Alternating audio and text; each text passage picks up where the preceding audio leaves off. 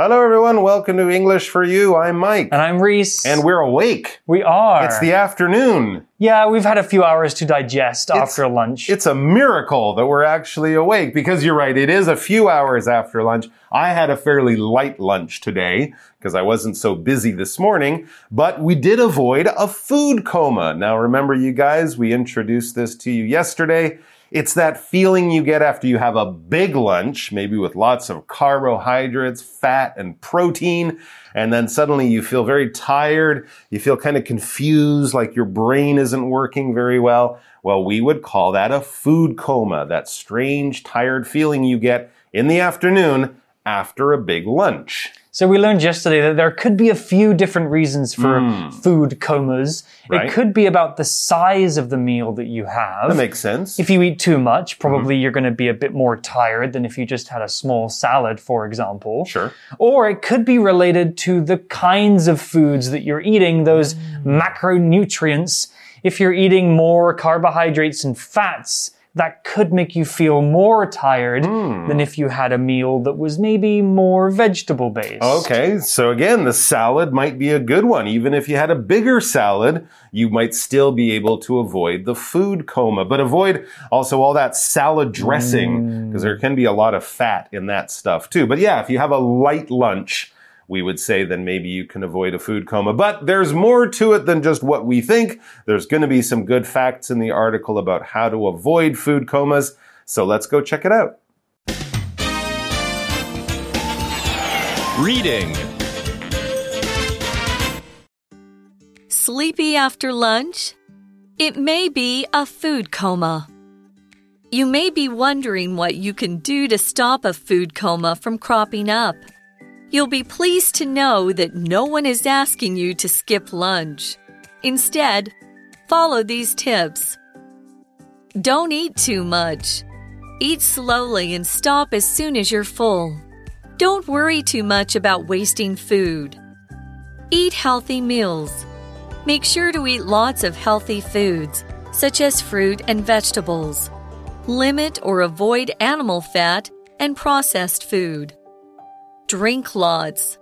Liquids like water or tea will help your mind function well.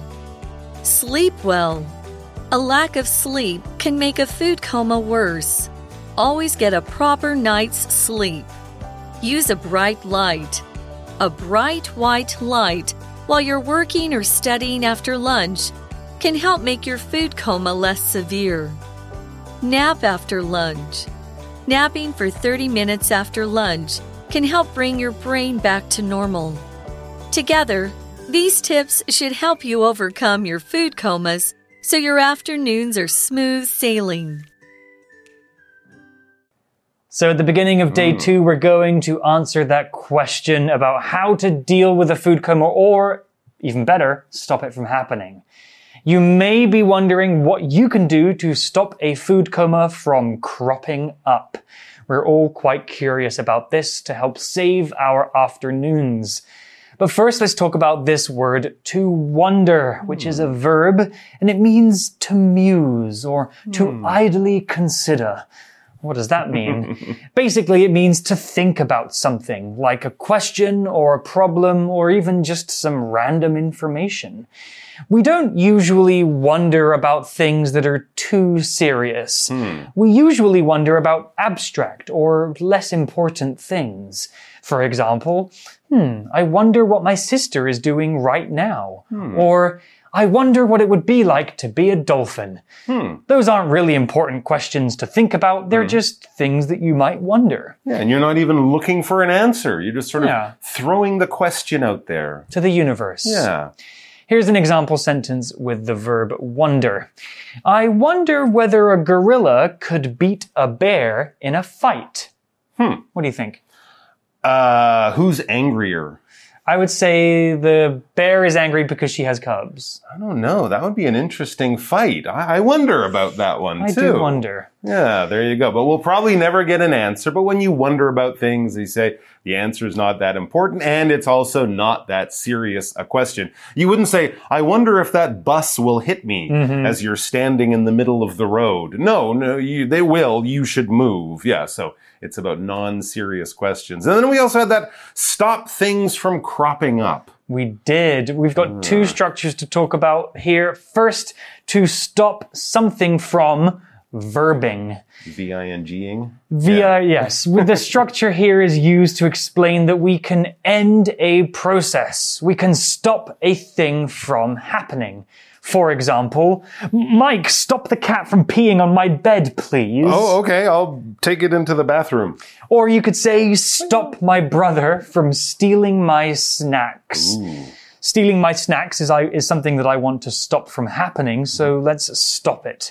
Or you could say, look, there's a comet coming. Let's stop that comet from hitting the earth. Okay. I'll throw the cat at it. Maybe the cat will pee on the comet and There we are. that nothing will happen then. Two birds in one stone. Yeah, and when something crops up, it basically means it happens. It happens kind of as a surprise. Maybe you didn't expect it. You certainly didn't know it was going to happen, but then it happens. Now, we often talk about things, maybe not necessarily a problem, but something new, something unexpected cropping up during your day or something like that. Of course, when we think of crops, we think of things that grow. Crops or plants that grow on farms. And so these things are kind of appearing naturally, but in an unexpected kind of way. All right, let's get back to our article and see what we can learn about food comas. It says, You'll be pleased to know that no one is asking you to skip lunch. Okay, well, that's good. So you can still eat your lunch. Uh, you don't have to skip lunch to avoid a food coma. Instead, follow these tips. All right, we'll get to those tips after we talk about this word skip. I wouldn't want to skip skip. Don't skip, skip. No. All right. When you skip things, you basically leave them out. You pass them over. It could be something that should be in there. It should be in the group. It should be one of the ones that you count, but for some reason, you just go right over it. You ignore it. You act as if it wasn't there. If I'm counting things and I go one, two, three, four, five, six, eight, nine, you might say, Hey, hey, you skipped seven. You left it out. It wasn't included with all of the others in the group. So that's what happens when we skip things. And yeah, if, if we're talking about a diet, if we're talking about losing weight, people might say, Oh, I'm going to skip lunch today because I want to lose weight. I'm not sure skipping meals is actually a good way to lose weight. I think doctors might give you different advice like eat better food, eat healthier food, smaller portions. But if you decide to skip something, uh, a meal, maybe just because you're busy or you don't feel like eating, that's okay once in a while. You're just leaving out that meal and continuing with the ones that come later on. For example, Blaine was in big trouble when his teacher caught him skipping math class. Oh, he didn't go to math class. Poor Blaine, he's in big trouble. All right, so if we don't want to skip meals, which isn't really the best idea, what are some other ways to avoid food comas?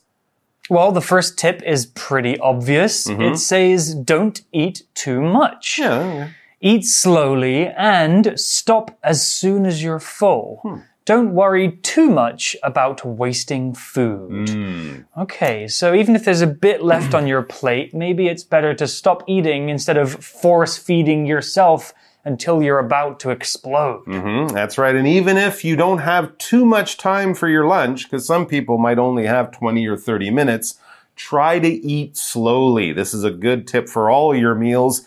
If you eat slowly, you'll feel full faster, and also the food will go down better. You'll uh, have less trouble with maybe a sore a tummy, a stomach ache or something after lunch. So chew lots and eat slowly. Take your time. Your body will be happy that you did. Next, we read eat healthy meals. Yeah, sure, of course. It's great to have pizzas and hamburgers every day, I suppose, but that is not a healthy diet. So make sure to eat lots of healthy foods such as fruit and vegetables. That salad you mentioned. Have a healthy light sandwich followed by a banana or an apple. You know, avoid all the heavy things. Limit or avoid animal fat and processed food. Yes, absolutely. When we make sure of things, this is something we're doing to be careful. We're kind of guaranteeing, we're kind of making, uh, making sure there's no mistakes. We're kind of looking at things very, very carefully, thinking about all the problems that might come along, possibly even making a plan in your mind before so that nothing goes wrong. That's what happens when you make sure you're doing something. You're not just doing it without thinking, you're thinking before you act. And when we take, talk about processed food, well, processed food is food that's had things done to it, but not on a farm, not by nature, by science or in a lab or in a factory or something like that. They've added in sugar, they've added in salt, they've added uh, they've added things to change the color to make it look nicer. A lot of the foods that we buy, especially snack foods and things like that, or there's meals that you just put in your microwave, warm up and eat those are processed in ways to keep them looking longer, tasting better, and also make them uh, easier to cook. But for whatever reason, it's not exactly natural if it's processed. For example, the cheese they use on cheeseburgers is usually processed cheese. It's true, it's not the best cheese. You can usually tell when food is processed or processed Mm-hmm. because it looks very different from the original Right. organic material that it's made from, Right? right? And on the back of the package, there's lots of long chemical names and things like that. It doesn't just say cheese. Mm, It's like cheese and then a hundred other ingredients are monosodium hydrogenated glutamate stuff. Yeah, not exactly. good for you. Stick to the organic, natural foods and Mm. your body will thank you. Well, the next tip is drink lots. Lots of Coca Cola. no, definitely Oh. not. The article is specific. It says liquids like Okay. water or tea Not Coke. will help your mind function well. True. Do not drink lots of Coca Cola or Sprite or other fizzy, sugary drinks because they will rot your teeth Mm-hmm. and they will make you feel sleepier later on. They might give you a momentary boost of energy, Mm-hmm. You'll feel that crash later. Yeah, absolutely. Call it the sugar crash. There you go. Actually, a lot of these tips are good for just a general healthy diet, Mm-hmm. right? Eat light food, take your time, drink lots of water. So if they can help you avoid a food coma, even better. You know, I've heard drinking green tea can be Oh. particularly good for helping with digestion. Really? Okay. Uh, so if you like green tea, that could be a good option as yeah, well. with your meal or after your meal. Exactly. And just make sure there's no added sugar in your Hmm. tea. Well, let's talk about this word function now. So the word function means to work or operate in the correct or normal way. It's a verb which means to work in the way that is expected or in the way that it's designed. If something is functioning, that thing is working in the way that it's supposed to. We often use the word function or functioning to talk about machines or mechanical things. My computer has stopped functioning. Or another example that you could use for an organic being, like a human, I can't function when I'm hungry. In this example, I'm treating myself like a machine or a robot. I can't do the work I need to do because I'm just too hungry. Here's an example sentence with function. Do you know how this machine functions? I've never used it before. All right. Next, sleep well.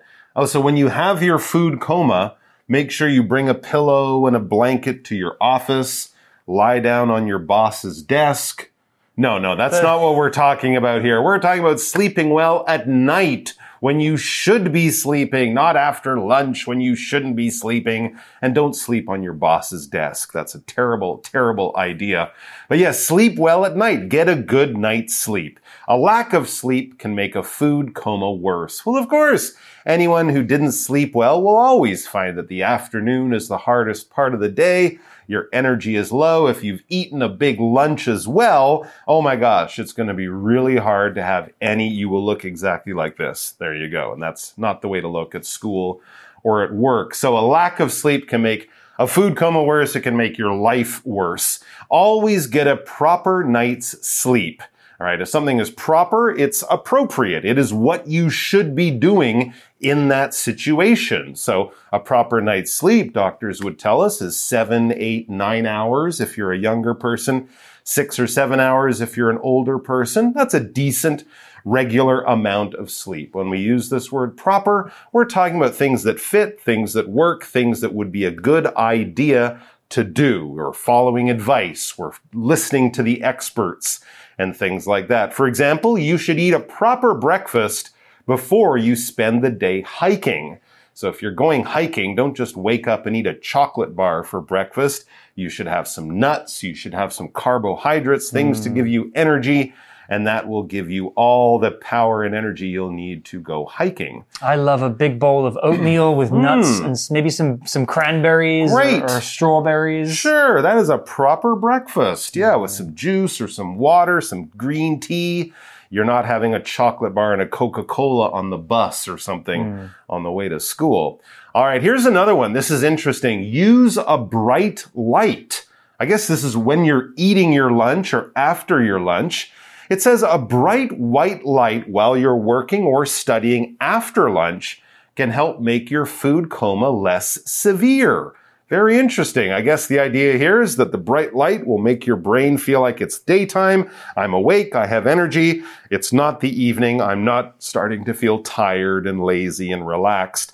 But if you do have a little bit of a, the sleepy feeling in the afternoon, the bright light will make that feeling or your food coma less severe. Something is severe, it's pretty bad. It's sort of at the far end of a scale of not very much to, yeah, quite a lot. If we talk about things being severe, it's pretty serious. And often we use this word to talk about things that are kind of bad. If we talk about a severe illness, a severe disaster, a severe injury, these are bad things. You know, these are very, very sick. A big disaster, a terrible injury where someone definitely rushed to the hospital afterwards. So if it's severe, it's pretty serious. It's something you definitely want to pay attention to and avoid if you can. Mm.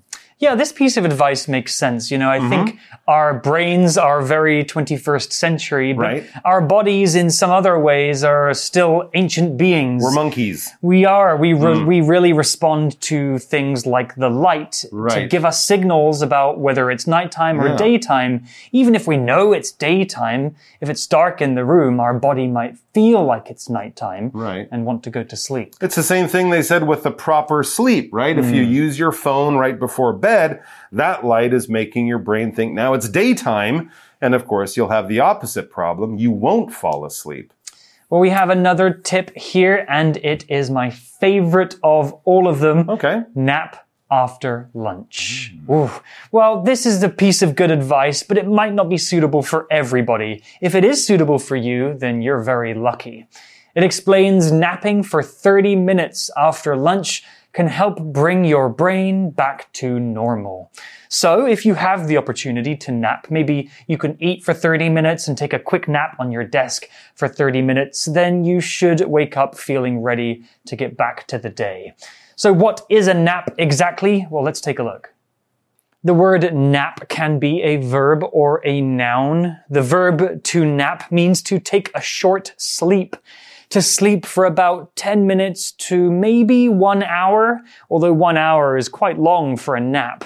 If you sleep much longer than that, you're no longer napping, you're just sleeping. Naps are really good for getting a bit of extra energy, especially if you're experiencing a food coma or you're really tired in the middle of the day. Just put your arm on your desk and put your head down, close your eyes for 15 or 20 minutes, and you'll feel recharged. I love a good nap. Here's an example sentence about other beings that like naps.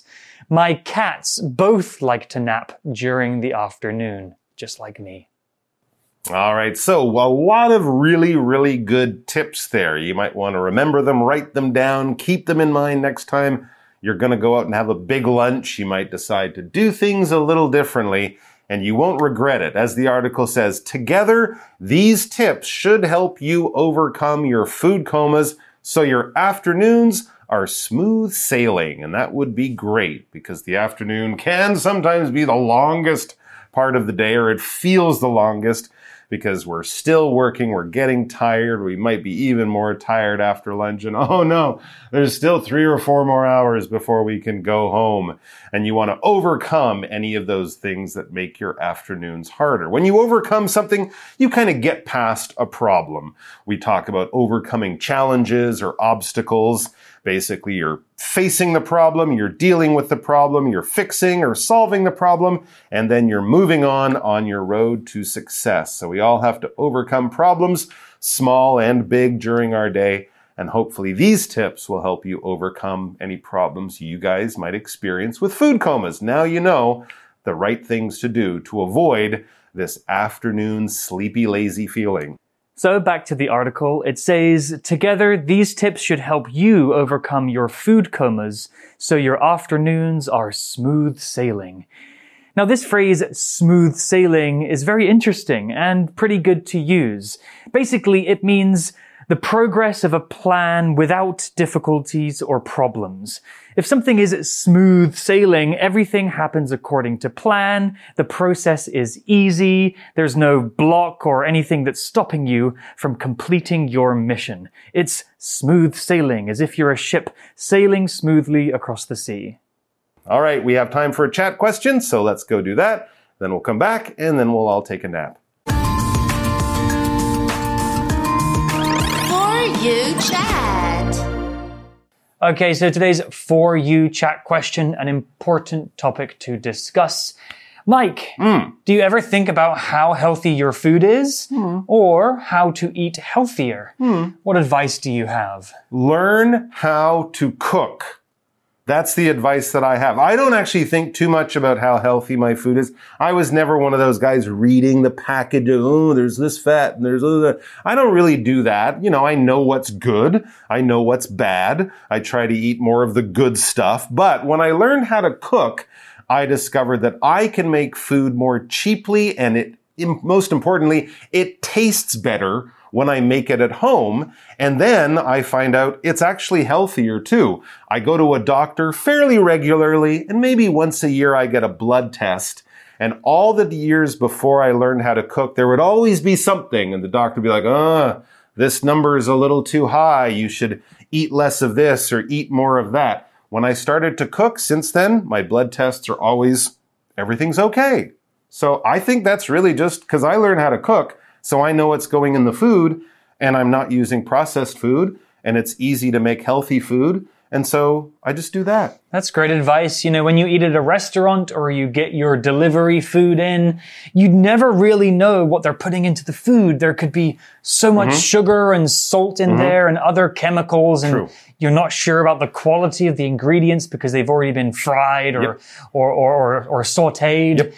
So if you cook it yourself, you know exactly what's going in your food. That's right. And you also discover that to make your food taste like restaurant food, put in a lot more salt, a lot more butter, and a lot of the other unhealthy things that you really shouldn't put in there. So that's the normal in restaurant food. Whereas at home, you don't have to do it like that. Very good advice. Now, you guys can think about this question too. Talk with your friends about healthier food options. That's all we have for now. We hope you've learned some tips to avoid that next food coma. And we'll see you next time. Take care. Bye. Oh no. Vocabulary Review Wonder. Sally saw a shoe hanging high from the top of a tree and wondered how it got there. Skip. Henry was so tired that he skipped the shower and went straight to bed. Processed. Eating processed meat isn't healthy, so try to eat fresh meat and vegetables. Function. Change the oil in your car regularly to keep it functioning well. Proper. You won't be able to open the computer's case without the proper tools. Nap. Lucy was feeling tired, so she laid down and napped after lunch. 智慧小补帖。 Severe. Overcome.